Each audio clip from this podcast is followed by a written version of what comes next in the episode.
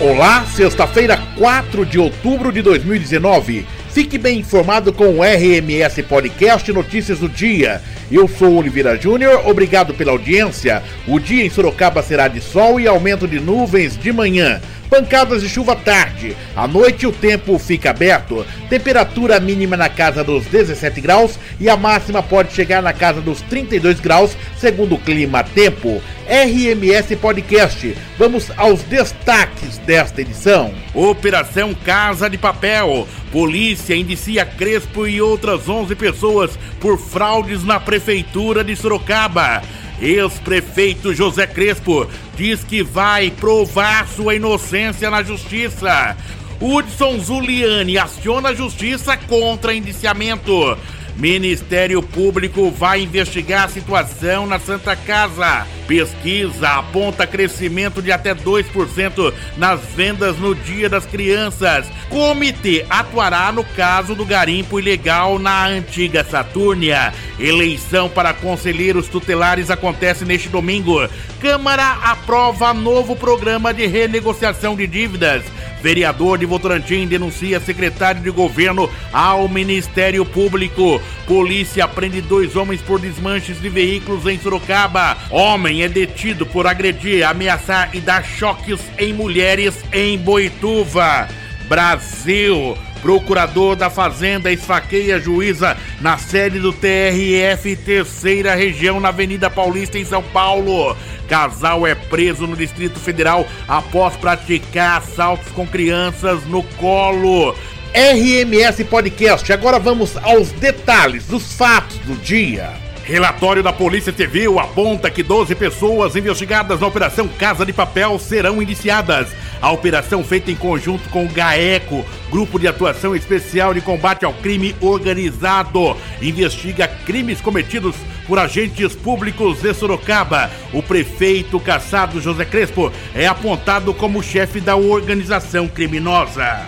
O prefeito caçado José Crespo postou mensagem em suas redes sociais garantindo que é inocente das acusações que pesam contra ele no âmbito da Operação Casa de Papel.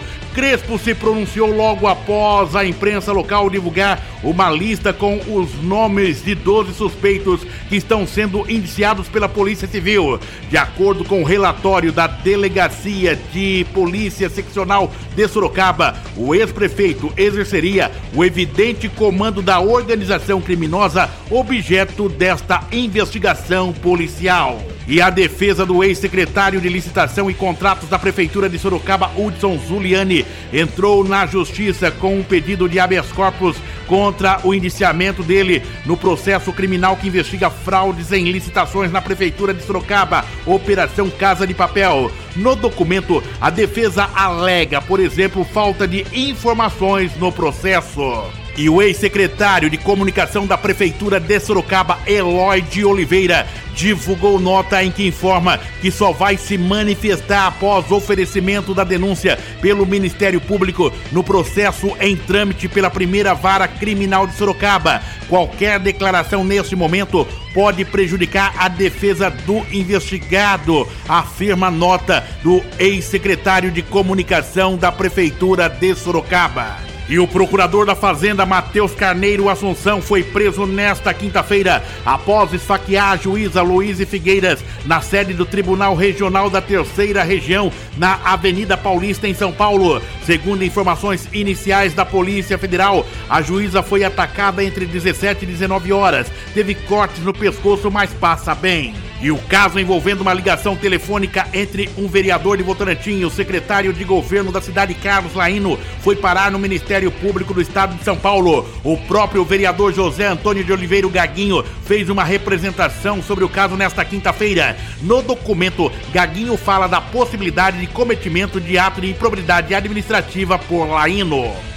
E o Ministério Público do Estado de São Paulo abriu um inquérito para investigar questões relacionadas à infraestrutura da Santa Casa de Misericórdia de Sorocaba. O procedimento foi aberto em 20 de setembro e está sob responsabilidade da promotora Cristina Palma. Entre as medidas, a promotora pede para que a instituição apresente o projeto de reforma e o protocolo perante o Corpo de Bombeiros.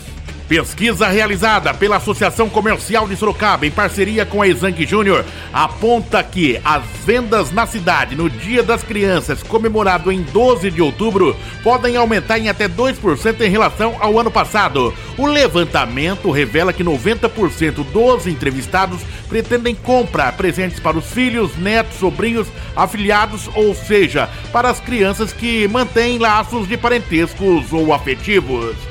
A eleição para a escolha dos novos conselheiros tutelares do município acontece no próximo domingo, das 8 às 17 horas.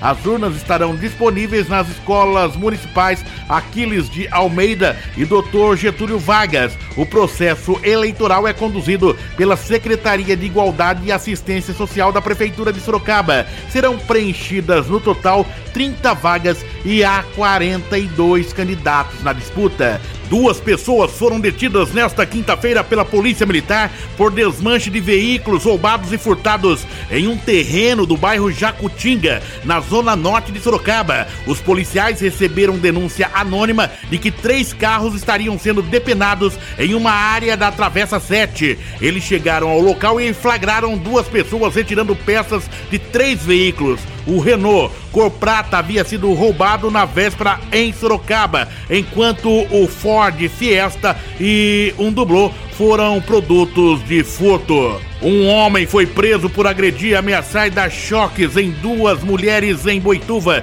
na madrugada de ontem. O caso ocorreu no Jardim Oreana. O objeto utilizado durante as agressões foi uma arma de choque capaz de aplicar choques de até 12 mil volts. Ainda conforme a polícia, no momento da prisão, o homem apresentava sinais de embriaguez. Ele já tinha passagens por agredir a ex-mulher. Um foi preso nesta quinta-feira após assaltar duas farmácias na região do Gama, no Distrito Federal. O homem usava tornozeleira eletrônica e a mulher carregava uma criança no colo. Mesmo depois de presa, a mulher ainda furtou o celular de um tenente da Polícia Militar dentro da viatura. Na última semana, a dupla havia assaltado uma loja de roupas e um shopping. Hora do café. RMS Podcast. O nosso café especial desta edição vai para a nossa formadora de opinião independente, doutora Emanuela Barros, que hoje completa mais um ano de vida. Parabéns! RMS Podcast, três edições diárias, de manhã ao meio-dia e no final da tarde. Compartilhe esta ideia. RMS Podcast, uma forma diferente de você ficar bem informado. Acompanhe também pelas plataformas digitais Breaker, Spotify e Google Podcast.